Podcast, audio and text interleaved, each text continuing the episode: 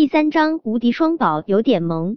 叶安好这一巴掌没有落到叶伟脸上，叶小宝用力扼住他的手腕。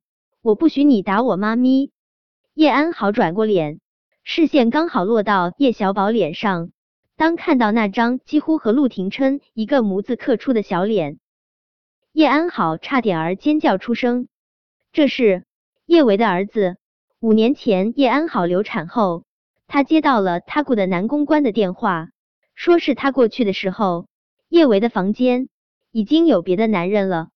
叶安好心中疑惑，所以他顾不上自己身上的伤口，就悄悄赶去了酒店。他看到床上有个指环，就拿了起来，没想到紧接着好几个人冲进来，问是不是他救了陆廷琛。叶安好多玲珑的心思，他自然猜到。和叶维在一起的那个男人是陆廷琛，他毫不犹豫点头，占了叶维的功劳。陆廷琛感谢他的救命之恩，对他极好，把他从一个上不得台面的红捧成了风光无限的影后。秦子明是很优秀，但与陆廷琛那样的男人相比，简直屁都不是。叶安好毫不犹豫把秦子明踹开，眼巴巴的往陆廷琛身上贴。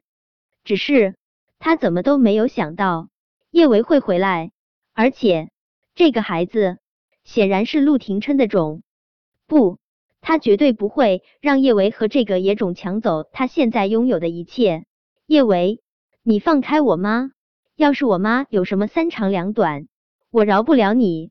叶安好恨恨的盯着叶维，一字一句说道。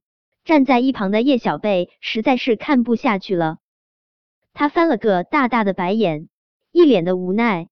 大婶，你别狗咬吕洞宾，我妈咪这是在救人，要不是我妈咪出手，你妈活不了。大婶被叶小贝称呼为大婶，叶安好的脸色直接就青了。他指着叶小贝的鼻子骂：“你说谁是大婶？”叶小贝的眼神小鹿般无辜。大婶，我喊的不对吗？难不成？我应该喊你奶奶，奶奶。叶安好气的一张脸彻底扭曲。你再给我说一遍。看着叶安好这张铁青的脸，叶小贝心中暗爽。他从苏茶茶口中听说了不少叶安好欺负妈咪的事情。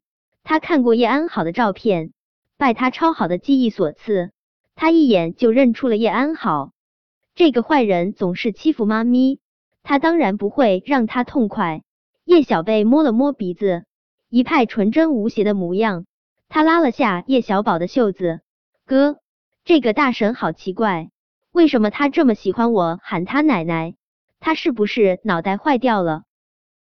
嗯，叶小宝嫌弃的甩开叶安好的手腕，水光针打多了，脑袋进水了。听了叶小宝的话，叶小贝忍不住扑哧笑出声来。